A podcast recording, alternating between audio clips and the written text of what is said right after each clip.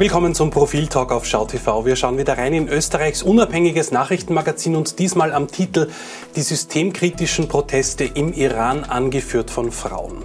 Und dazu bei mir im Studio Profiljournalistin Christa Zöchling und Herausgeber Christian Reiner. Schön, dass ihr beide da seid. Christa, wie geht ihr an das Thema dieser Proteste, die derzeit im Iran stattfinden, genau heran? Nun, wir haben natürlich mit viel Exil-Iranern und Iranerinnen gesprochen. Wir haben uns die Social-Media-Auftritte von äh, Iranerinnen angeschaut, die ja äh, quasi minütlich Videos posten von den Vorgängen in Teheran, aber auch in anderen iranischen Städten. Und wir haben äh, mit einer Familie im Iran sprechen können, die jetzt wieder auf die Straße geht. Das sind zwei ältere Leute, die schon 1979 auf die Straße gegangen sind, bei der großen Revolution im Iran, wo der Schah verjagt wurde und wo dann die Mullahs die Macht übernommen haben. Und das sind sehr berührende Gespräche. Diese beiden Leute sagen, sie haben irrsinnig Angst um die Jungen, die jetzt auf der Straße sind, weil sie wissen, was mit ihnen geschieht. Äh, Sie haben es selber am eigenen Leib erlebt, 1979 und dann später, 1980, 81. Die Brutalität, die Verhaftungen, die Folter, die Vergewaltigungen von Frauen im Gefängnis etc. etc. Sie haben Angst um diese jungen Menschen, aber sie verstehen auch gleichzeitig, dass es Zeit ist, etwas zu tun. Sie gehen auch wieder auf die Straße, allerdings getrennt. Also der Vater, die Mutter, die Kinder, nie, nie alle auf einmal. Aus Sicherheitsgründen. Die, die, Geschichte unterscheidet sich auch handwerklich davon, was man sonst an Medien in Österreich international bekommt. Es ist ein Team von drei Journalistinnen, die Christa Zöchling, die Edith Meinhardt und vor allem die Franziska Tschinderle, die daran seit Wochen arbeiten. Das heißt, diese Geschichte hat eine Breite und eine Tiefe und so wie die Christa sagt, die, die direkten Kontakte, die man sonst in österreichischen Medien nicht finden wird. Ja, international ja, aber in Österreich sonst nicht. Das ist mal eine völlig andere Herangehensweise. Und dann natürlich wie es bei Profil üblich ist, wir haben diese Geschichte immer wieder in Redaktionssitzungen diskutiert. Was ist das Besondere daran? Ist es wert, eine Titelgeschichte daraus zu machen? Wäre es nicht zum Beispiel wichtiger, in dieser Woche äh, nochmal was über Russland oder vor allem über China zu machen? Und dann fokussieren sich die Redaktion, die äh, Redakteurin in dem Fall. Und so entsteht eine Geschichte, inklusive natürlich Fotoredaktion und so weiter. Mhm. Äh, die Proteste, die jetzt gerade stattfinden, eben angeführt von Frauen, welche Chance haben die, Erfolg, zum Erfolg zu kommen gegen dieses eben übermächtige Regime, möchte ich fast sagen?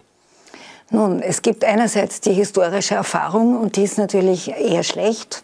Also bisher sind sämtliche, es, es gab bisher eine große Revolution im Iran und der haben wir dieses Mullah-Regime, dieses wirklich, diese brutale Repression zu verdanken. Damals haben die linken und liberalen Kräfte anfangs gedacht, das sei auch ihre Revolution. Der Schah ist weg, die Freiheit kommt. Es war dann nicht so. Ein halbes Jahr später war ein altes Familienrecht wieder in Kraft gesetzt. Das Heiratsalter von Frauen wurde damals von 18 Jahren auf neun Jahre gesenkt erhöht. Erst im Jahr 2002 wurde es wieder auf 13 Jahre erhöht. Aber mit neun Jahren durften Mädchen verheiratet werden. Es gab das Verbot, unverhüllt auf die Straße zu gehen. Das heißt, langes äh, Gewand, äh, also äh, Kopftuch oder Chador. Äh, man durfte keinen, man durfte sich die Nägel nicht lackieren, man durfte kein Make-up tragen, man durfte keine Wimperntusche verwenden. Das waren in den ersten Jahren die Vorschriften äh, gegenüber Frauen. Äh, es hat sich dann so entwickelt, dass, äh, dass die Frauen ähm, die, die, sind damals schon auf die Straße gegangen. Also schon im Jahr 1979 sind sie auf die Straße gegangen dagegen. Sie haben auch eine Atempause bekommen. Also die Regeln wurden nicht gleich ganz scharf sanktioniert, wenn man, sie, wenn man gegen sie verstoßen hat.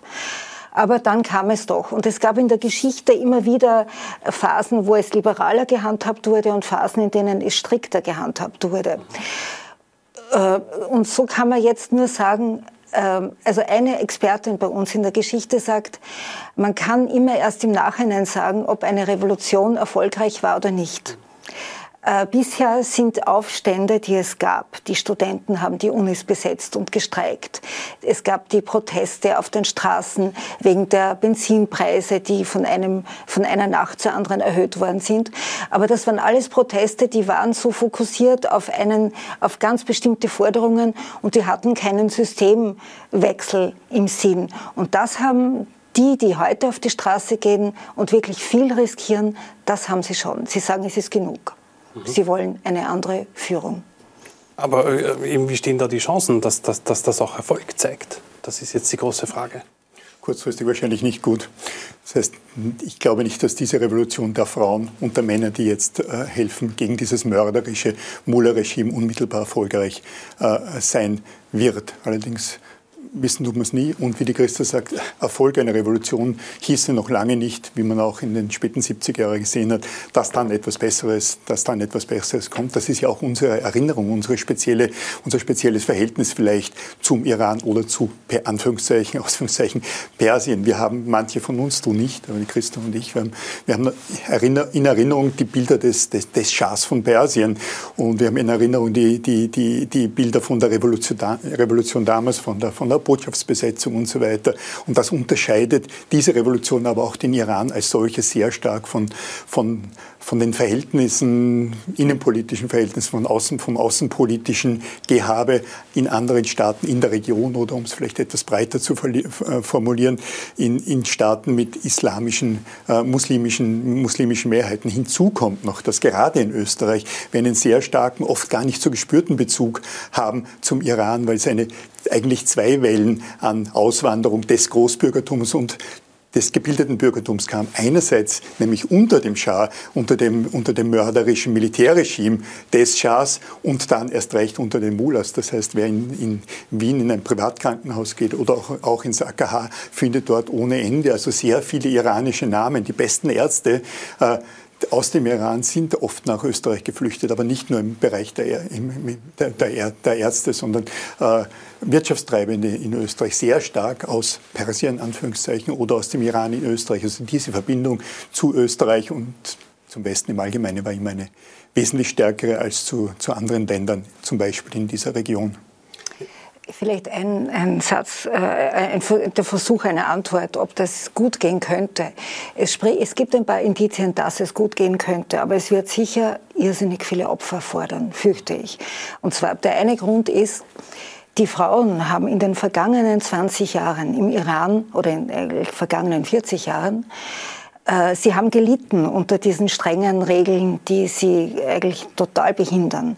Aber Sie, heute sind Frauen die Mehrheit an, stellen die Mehrheit der Studierenden an den Universitäten. Und zwar an den Fakultäten, wo wir uns freuen würden, wenn es so wäre. Die naturwissenschaftlichen Fakultäten, Mathematik. Die iranischen Schüler sind immer an, an in den Spitzenpositionen bei internationalen Olympiaden. Äh, das heißt, die Frauen sind wahnsinnig gut ausgebildet. Und zwar, so wie es ausschaut, besser als die Männer, also zahlmäßig. Sie besetzen mittlerweile auch durchaus Führungspositionen. Es gibt Pilotinnen, es gibt Frauen auf Ölplattformen, es gibt Frauen, die als Firmenchefinnen arbeiten.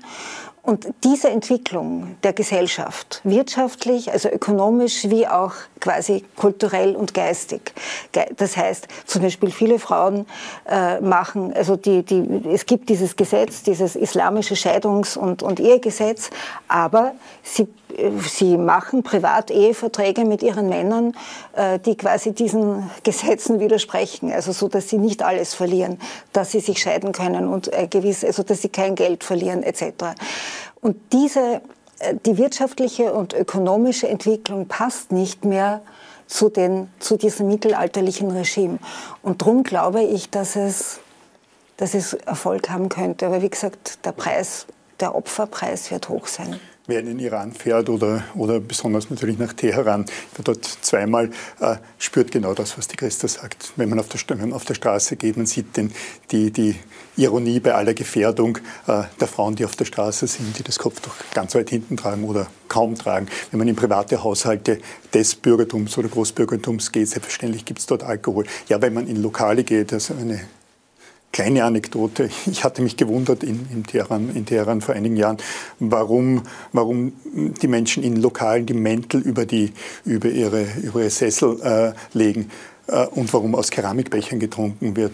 Komische äh, Anekdote, weil in den Mänteln ein Flachmann drin ist und in das Cola, das da im, Keramikbecher, äh, äh, im, im, Keramikbecher getrunken wird, natürlich Alkohol gegossen wird. Also diese, diese Parallelwelten existieren dort und die mögen, so wie die Christus sagt, eine Revolution erleichtern, dass, die, dass die, diese Strukturen äh, konterrevolutionären Strukturen, die überhaupt nicht zu dem Mullah-Regime passen, ja existieren und über Jahrzehnte existiert hatten.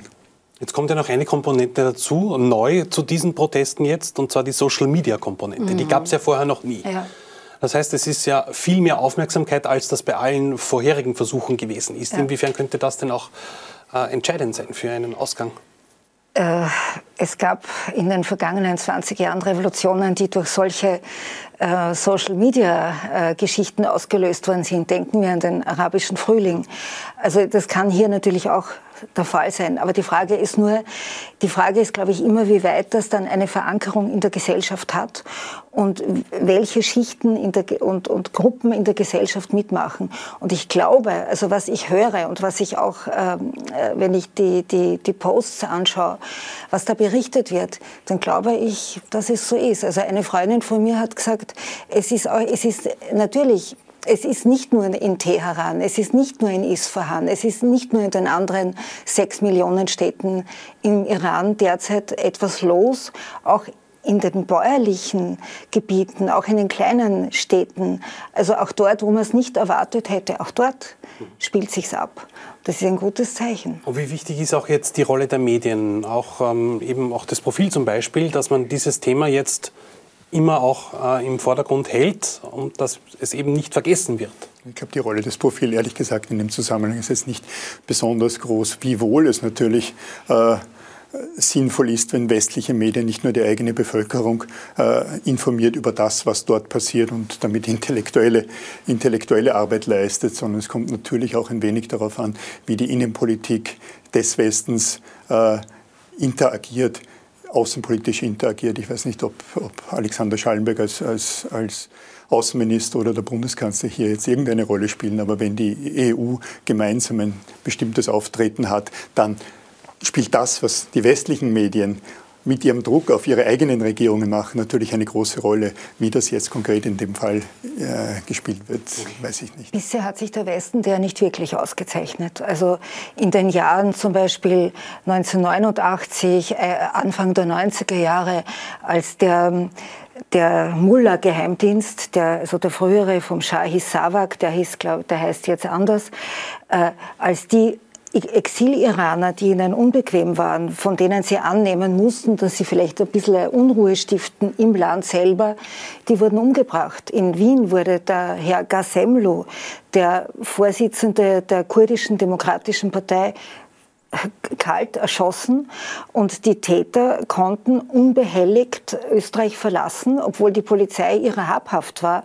Aber da gab es Anrufe ins Außenministerium etc. etc., Innenministerium, Justizministerium und man hat also jetzt weiß man, es wurde, damals hat der Iran Österreich gedroht, den Österreichern im Iran könnte etwas passieren, wenn sie da äh, Schwierigkeiten, wenn es zu einer Anklage käme. Der Peter Pilz, das muss man sagen, äh, hat es damals, äh, hat sich damals dahinter geklemmt und hat das aufgedeckt. Äh, in, Deutschland der Mykonos-Prozess, also wo in einem Restaurant in Berlin äh, vier Kurden erschossen wurden. Das waren so Dinge, oder auch der ehemalige Staatspräsident Bani Sadra in Paris, kaltblütig erschossen. Also es heißt, da war der Westen nicht besonders, wie soll ich sagen, wach und nicht besonders analytisch. Da hat er mehr daran gedacht, naja, schauen wir, dass wir Ruhe haben. Es, gibt auch, es gab auch Geschäfte, die nicht unwichtig waren. Erdgas, Erdöl, äh, Abschlüsse mit dem Iran.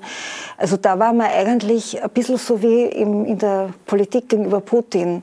Hat man äh, die Dinge schleifen lassen, hat nicht so genau hingeschaut. Dankeschön euch beiden. Die Revolution der Frauen im Iran, das lesen Sie im neuen Profil. Schauen Sie da rein, wie auch bei uns. Danke fürs Zusehen. Bis zum nächsten Mal.